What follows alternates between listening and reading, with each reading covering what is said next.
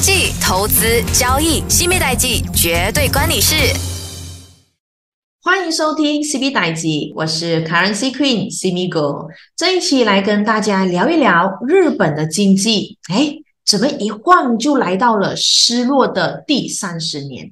那日本和德国是一样的，二战后成了战败国。那战败国自然是非常凄惨和悲凉的。可奇怪的是，为什么日本不像德国那样？不仅没有衰退，反而更加的发达呢。那二战之后，日本大概有四十八线的工厂和基础设施是被摧毁的，而且也因为战争的极度消耗，导致欠下了巨额的债务。而当时在一九四五年到一九五二年期间，美国它接管了日本。有一个人物叫做麦克阿瑟的这号人物，在日本主导了七年。那麦克阿瑟他的权力是大的离谱，那责任自然也不会小。那麦克阿瑟其实他最重要的责任就是尽最大能力去消除日本再次成为敌人的可能性。那这个问题看似简单，但是实际操作起来却很困难。那为了要实现这目的，麦克阿瑟他采取的策略很现代化，他不从肉体上彻底消灭自己的敌人，而是把自己的敌人改造成自己的同类。当大家他们都拥有了共同的理念以及看法之后啊，即便是在生产一些可能我可能说生产一些呃矛盾或者是一些冲突都好，那彼此都能够接受还有承担的一个风险的一个范围内。那麦克阿瑟其实他在一九四六年就开始组织粮食资源，就是来去给予这些战后饥饿的日本。它仅仅只是在一九四六年的第三个季度，美国就直接向日本提供了其呃大约是所需粮食的三分之一。不说这些粮食和这些援助可以救活了多少日本平民，那占领军他的援助行为本身就是对日本人的一个形成一个强烈的冲击，在他们的认知里。战败国是可能需要被夺取他们的资源，那战败国的民众可能是沦为任人宰割的奴隶。啊，当然这也是理所当然的。可是呢，这一些美国的盟军，他们占领了日本之后，反而是协助他们，而且呢，也不需要他们去表达他们更多的忠心，而这就造就了这麦克阿瑟对于日本的后续改造遇到的这些阻力就变得相对的比较小了。那在这七年的时间里哦，这日本其实就是一个不折不扣的被占领的一个国家。那他们都按照这这战胜国的方式来彻底的被改造。啊同时加上他们自身的一些缺乏反抗的一个精神，对这些战胜国逆来顺受啊，也接受这些战胜国的一个改变。因此。他们相当于已经是纳入了这些战胜国的一个经济生活体系。美国对于这日本进行系统性的美国化，它让日本的个政治规则啊、经济规则，它在军事上面的一些呃规则等等，都按照美国的方式来做。那从某种意义上来说，日本是相当于美国的一个殖民国家，这也就是日本当小弟的一个代价。当然，同时也是当小弟的一个好处，而且是在改革完之后，美国人真的就是在一九五二年撤军了。那日本的经济它可以这么如此的发达的原因，到底是有哪一些？二战前，这日本它已经是赶上了第二次工业革命的浪潮，军事上需要更多呃催育在这科技的发展，所以在军事、在工业、在科技等方面，其实都非常的发达。那二战之后，虽然他们是战败的，他也受到了胜利方的这个限制啊。当然，其实我们可以看到，它的工业化的路途其实已经是铺好了，而且它过去也累积了无数这宝贵的经验和储备了不少的人才啊。再来哦。日本的教育水平哈也可以说是蛮高的，而且他们培养出大批合格的产业工人。那高水准的教育，自然的就提供了工人的一个素质上啊，它的提升方面都有，也提高了这社会的整体素质。这是为了一个战后的崛起，提供了一个可以说是更合格、熟练的劳工力的一个条件。而正在这科技方面，日本它拥有先进的科技技术，它也培养了大量的人才，他们拥有可以说是深厚的科技基础，那它才能够也因此抓住了第三次科技革命的机会。而在当时，日本它科技的一个转化为生产力的速度是越来越快的。那科技是名副其实的第一生产力，更特别的是，日本它国内都遭遇到了严重的破坏，那基本的设施基本上已经是被摧毁了。战后的这一个，我们可以说它的损失是来的特别的大，但也因为这样，它的崛起是有利的一个条件。嘿，为什么我会这么说？因为坦白说，就好像是白纸上好作画的一个比喻。那些设施已经是被摧毁了，意味着它可以按照最科学学的态度来进行规划和发展。那有一个词是叫做后发优势。那日本呢是在战后呢就拥有这一个后发优势。而日本的这整个经济体制呢，基本上可以说是算是重启了。它在人口数值呢，可以说是相对的比较高，那物价又相对的比较低，而且还有一大批的廉价劳工，这就赶上了当时的一个经济全球化的浪潮。而日本出口大量的一些农产品啊，再来就是相机，然后汽车、电子产品。那段期间呢，其实日本它很有名的公司都成了巨头啊，到现在还是家喻户晓的，就好像 Toshiba、Hitachi，还有就是 Toyota、Nissan 跟 Sony 啊，经济算是进入了一个飞速发展期。自然的，这一个就成就了世界工厂。紧接着又是呃这三年的一个朝鲜的战争，那么美国它本身在战争上是需要让日本来来去供应的，而这让日本从之前的内需不足当中也又给跟他摆脱出来了。总结来说，战后的日本其实是乱七八糟的，但是因为在美国的帮助下，迅速爬出的这个泥沼，OK，所以其实这两个国家是蛮有意思的。美国前脚呢是炸了日本的珍珠港，然后丢了一个原子弹，后脚又帮日本人崛起啊！这世界还真是没有永远的敌人，只有永远的利益。而日本之所以可以保持这二十年的经济增长，它从泡沫后又迅速的坍塌，然后这时候又是可以说是呃，可以说是有一个非常重要的底层原因，那就是他们的财团体系。那当时在这个一八六零年到这二战之前的日本，整个经济是被一些特大的家族给控制着。他们控制着经济里的各大命脉产业，那他们强大到连日本呢，呃，这些日本政府他想要弄点钱，还需要去找他们商量。所以很多人就认为，当时二十世纪的日本，它掀起了多次的战争，全都是因为背后有这一些财阀在推动。而在这二战之后呢，美国的主导下，其实他们就把这一些财阀给都拆了。很多的资产都归为国有啊，虽然这一些财阀是被解散了，但抱团的意识其实可以说深入这些日本人的骨子里。几年后，这一伙人又聚在一起，而这些日本二战后再一次出现的这六大财团，诶，它就是主导着日本未来半个世纪的经济。而这些财团的核心就是银行和保险。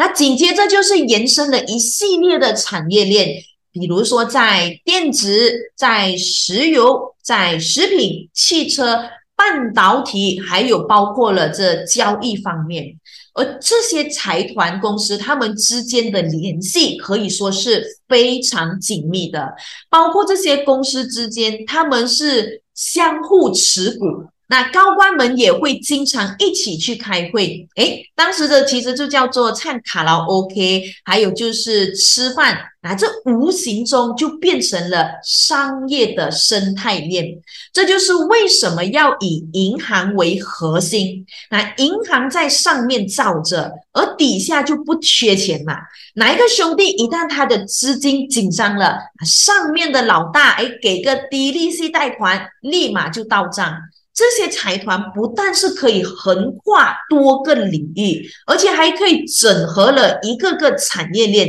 就好比如说，大部分制造业的巨头啊，就我们有说到的 Toyota、Toshiba，还有 Nissan，这些都是从原材料到生产，然后再到销售，大家都是一起抱团。这也就是啊，财团里面会拥有为什么会可以拿到是上万家的一个公司。而日本，它在经济在二战之后呢，可以说是高速的成长。那对于这一些财团的经济体制，是可以说是非常的有优势的。他们做到降低无谓的竞争，而日本人对于同胞可以说是非常的讲义气。员工在里面的呃上班，基本上他们都是终身雇佣的制度。而当时在一九七三三年到一九七九年的这段期间，其实全世界他们面临了两次石油危机，而日本的石油他们都是依赖在进口的。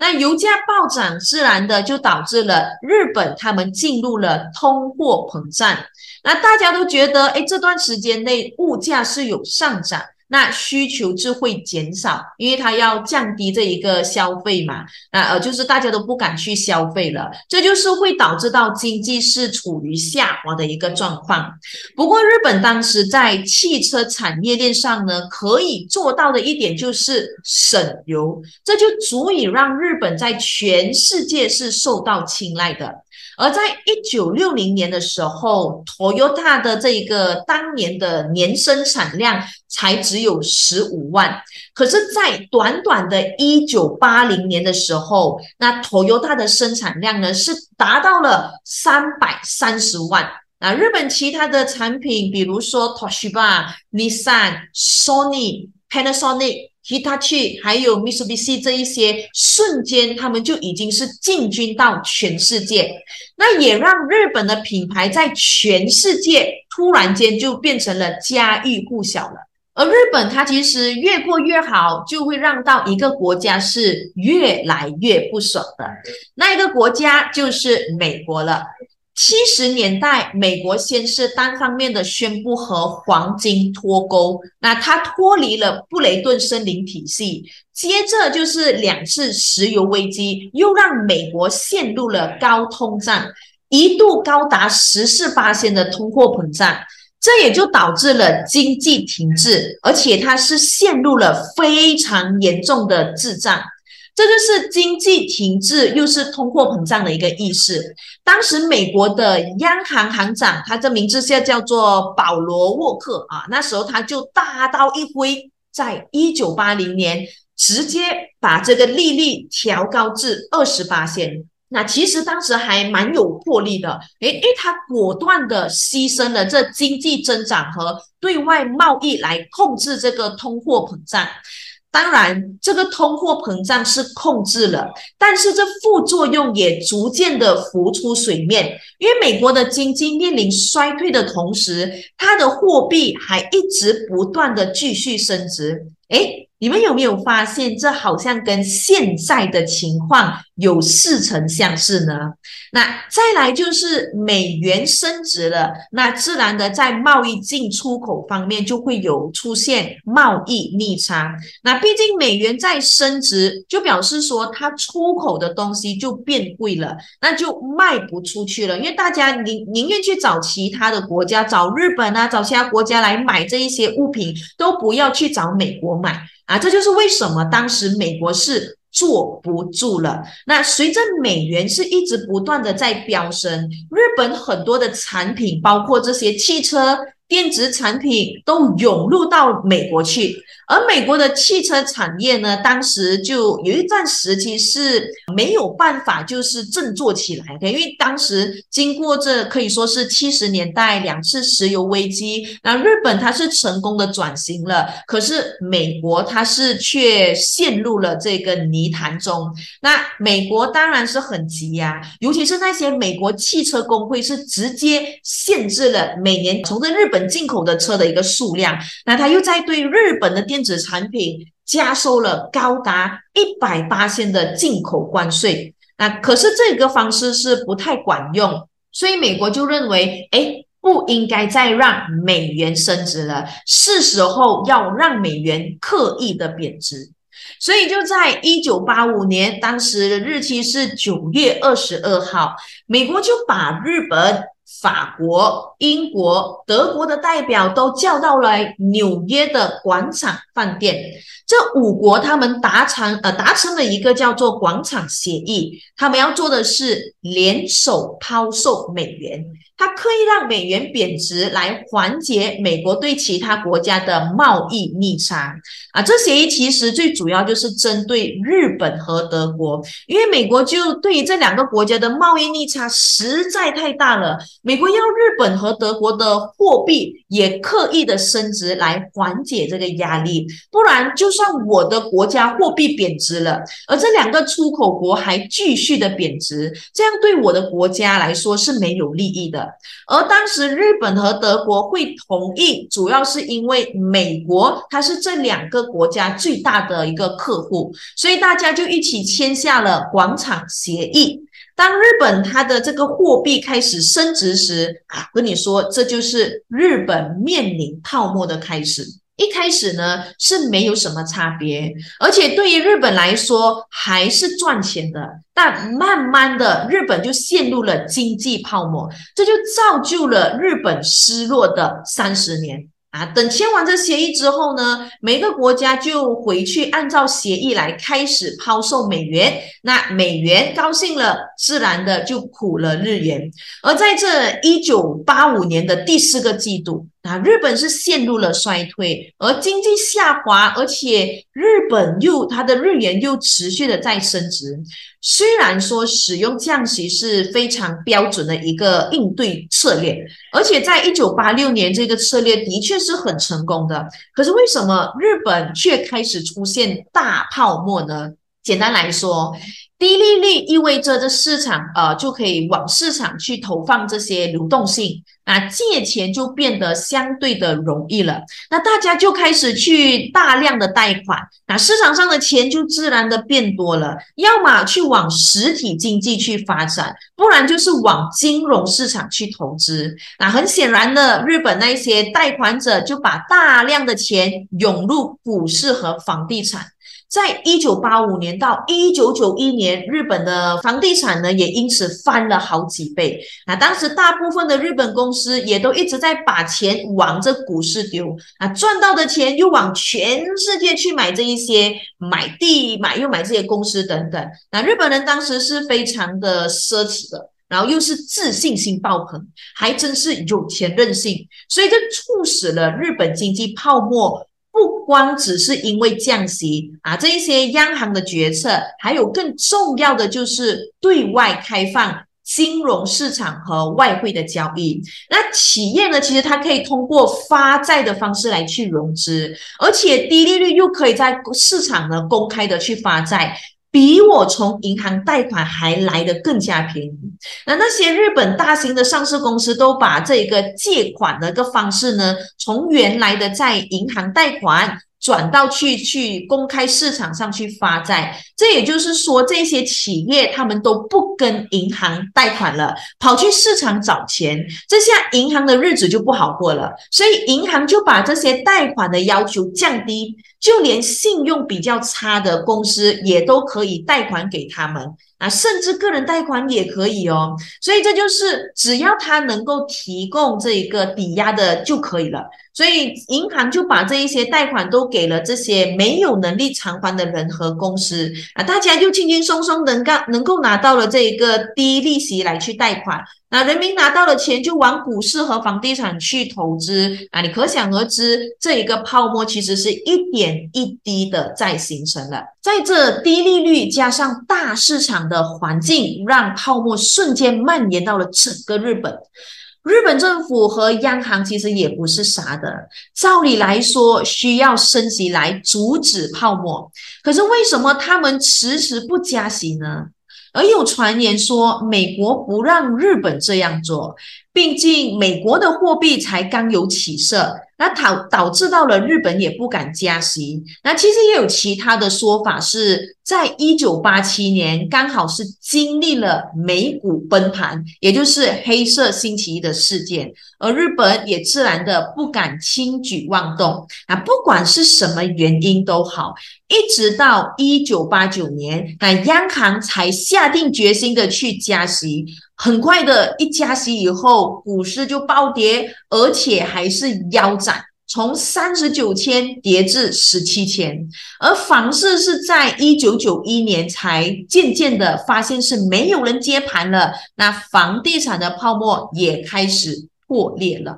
这些泡沫跟日本失落的三十年有什么关系呢？毕竟美国也有经历过这些泡沫，但不见得就变成美国失落的三十年嘛。哎，其实是这样的，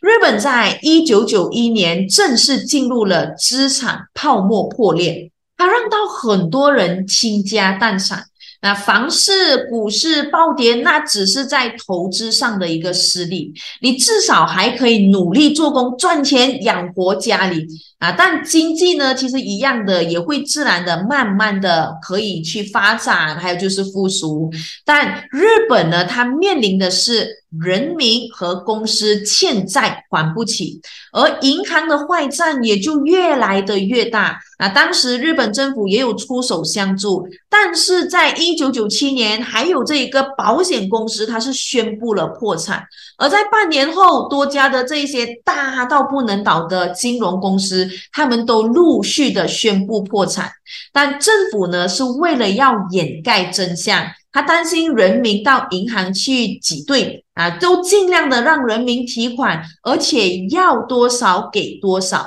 而且日本当时所有的媒体呢，他们都一致性选择不报道这个事件。那为了要经呃刺激经济。政府是背上了全球最高的债务比例，他们可以做的就是不断的在印钱，也不断的发明各种各样的货币政策。可是它是完全看不到任何起色，而且失业率是不断的在上升，经济还是一样停滞不前。那其实日本呃央行呢，当时他选择这一个降息的同时，美国其实也是在降息的，而且比。日本的这个降息力道还要更加的猛，美国降息间接的日本它就变成了变相的升值，那对日本出口是受到一定的打击，所以日本央行再出新招，把利率降至零点五趴，可以说是。闻所未闻的低利率，还使劲的花钱搞项目刺激这些需求，